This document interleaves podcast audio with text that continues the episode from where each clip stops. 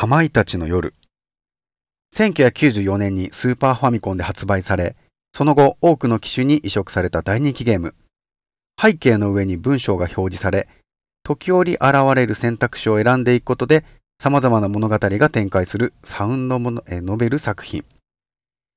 真冬の雪山のペンションを舞台に、そこで起こる不可思議な殺人事件の謎を解くことが目的で、多数あるエンディングの関係から目的とずれた結末を迎えることがあるのも特徴の一つ。ウィキペディア参照になります。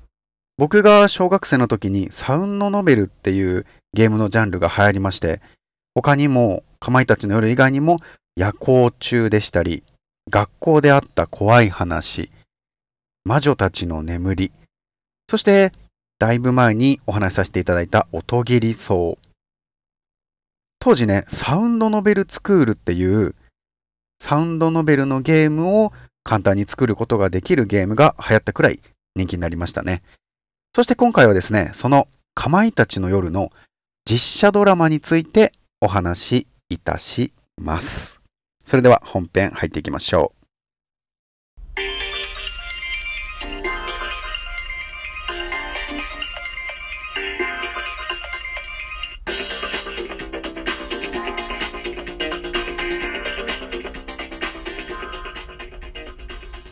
2002年に TBS 系列で放送された2時間ドラマプレイステーション2でかまいたちの夜の続編が発売されてそのタイアップでの企画となっております、えー、主演がですね藤原竜也内山里奈ダブル主演で脚本は坂和彦さん。この方はですね世にも奇妙な物語やあと NHK で覚えてますかね放送された双子の女優えー、マナカナ主演の双子探偵でしたり、多部未華子主演のデカワンコ、武井絵美主演の東京全力少女などの脚本を手掛けた方です。こちらがですね、かまいたちの夜のあらすじをお話しさせていただきます。ゲームかまいたちの夜をテーマにした掲示板サイトでゲームの雰囲気を再現して楽しもうと企画されたオフ会に集まった人々。初めに会うのがですね、主演の藤原竜也が一目惚れしている職場の女性にそっくりな女の人。キャストは内山里奈。そしてこの2人が名乗る名前はゲームの主人公と同じトールとマリ。こちらは本名ではなく、ま、ゲームになりきるためのハンドルネームみたいなものですね。そして道中何人かと合流しながらゲームのモデルとなったペンションへと行くとなぜか予約が取れておらずとある男性が話しかけてきます。かまいたちの皆さんですか？皆様は私どものペンションでお引き受けします。そして車に乗り込み移動していきます。途中から車を降りて徒歩で険しい山道を数十分の移動。その道中、異様な風が吹き、怪物のような音が流れていくんですね。ゴーみたいな。そしてメンバーのうちの一人の女性がつぶやきます。かまいたちの声。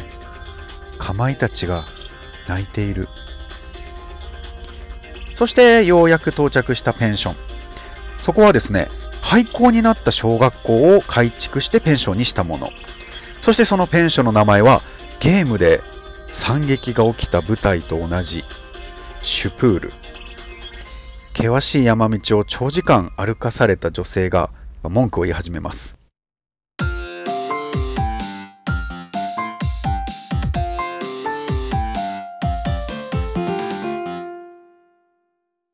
するとですね、ペンションの管理人が言いました。橋を渡るとすぐ町があるんですけれども、その橋は老築化していて取り壊されたんです。そこは電波もなく、携帯も使えない。そしてすぐ町へ渡る橋も取り壊されている。険しい山道を何十分も歩いてやっと到着する山奥の中、つまり社会から閉ざされた空間でした。そして主人公のトールとマリは二人でペンションの中や外を探索し始めます。すると屋根の上に飾られている鎌を見つけます。十字に重ねられた二つの鎌。これは風切り釜。この地域では風が強く、昔から農作物に多大な被害が、被害がありました。なので、風を断ち切るために屋根に釜を飾るようになりました。他にも害虫や病気からも守ってくれるという言い伝えもあるそうです。かまいたち。両手に鎌を持った妖怪。いつも3匹で行動していて、1匹目が人間を殺し、2匹目が切り裂き、3匹目が薬を塗る。なので、痛みは感じないと。日本のたくさんの地域で言い伝えられている妖怪で、地域によって細かな特徴は異なりますが、定番は風に乗ってやってくる。切り傷をつけるが出血はなく痛みもないという共通点があります。はい、それではお話に戻りまして、そして夜になり、外は大雨。嵐がやってきました。ペンションの経営者。先に到着していたもの。主人公たちと合流しながら集まったもの。夜になって嵐の中、ずぶ濡れで遅れてきたもの。今回のオフ会の企画者を除くすべてのキャストが揃います。ゲームの登場人物に似た参加者たち。未だ現れない企画者。そして夜にはゲームと同じように脅迫状が見つかり、さらにはペンション内のどこからか窓ガラスの割れる音、そして女性の叫び声が響いてくる。このクローズドサークルでゲームと同じような惨劇が再び繰り返されようとしている。といったあらすじになります。中盤まではですね、殺人、えー、殺人事件もののドラマになるんですけれども、後半で真相が明らかになっていくにつれて、えどういうこと？え、犯人お前？え、何 ?SF? オカルト？というゲームの面白さを超えようと、すごい深く深く考えられた、当時だと最先端の一歩先を行くオチが待っています。ま十何年経った現在、僕は初めて見させていただきまして、なかなか面白かったですね。本当有名な俳優さんたちが出演しているので、初めはカサス風な雰囲気になっているんですけれども、しっかりとホラーやサスペンス、ミステリーが好きな方にも楽しんでいただける、まあ、僕が作ったんではないんですけれども、楽しめる雰囲気に、作品になっていると思います。キャストがですね、ひ弱なキャラでおなじみのぬくみつ陽一さん。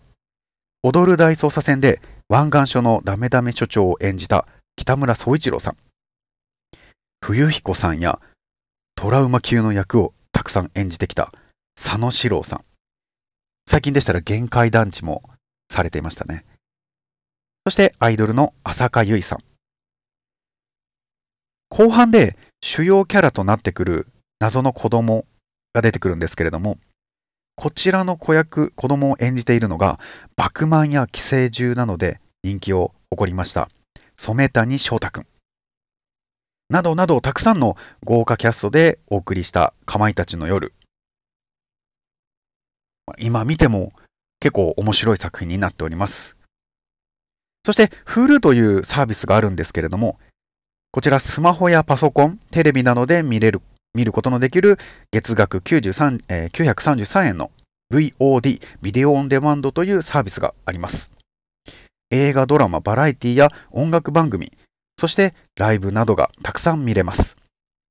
僕のスキャストのブログにリンクを貼っておりますので、興味を持っていただけましたら、ぜひ登録して見てみてください。はい。皆さん、ここでお分かりいただけた方もいるとは思いますが、えー、私、スキャストのシーサーブログの方でアフィリエイトを始めさせていただきました。こちら、僕のブログの方から Hulu のリンク飛んでいただいて登録していただけましたら、アフィリエイトなので収益が入ります。何に利用するか使いたいかというと、収録の機材ですね。マイクでしたり、コンプレッサー、パソコンなどを購入する足しにできたらなと皆様のご協力をぜひぜひお待ちしております。そしてこれからもフルで見れるバラエティやドラマ、映画、おすすめ作品についていろいろ、ポッドキャストの方でお話しさせていただきたいと思いますので、ぜひお楽しみください。お待ちください。そしてですね、現在 Hulu では見逃し配信として、今リアルタイムで放送しているドラマの1話からの過去配信もありますので、最近でしたら、最近というか今ですね、放送しているものでしたら、俺のスカートどこ行った？俺スカですね。とか、向かいのバズる家族でしたり、白衣の戦士とか、あとはそうですね、次回あの、現在日本テレビ系で放送中のあなたの番です。これ僕今ハマって毎週見てるんですけれども、こちらのサスペンスのドラマについてお話をしていきたいと思います。はい。それではここまでご聴取ありがとうございました。ぜひ皆さん次回もお楽しみください。また、ぼちぼち、こちらの映画、ドラマ、バラエティ紹介、映画ドラマチャンネルやっていきたいと思います。ありがとうございました。バイバイ。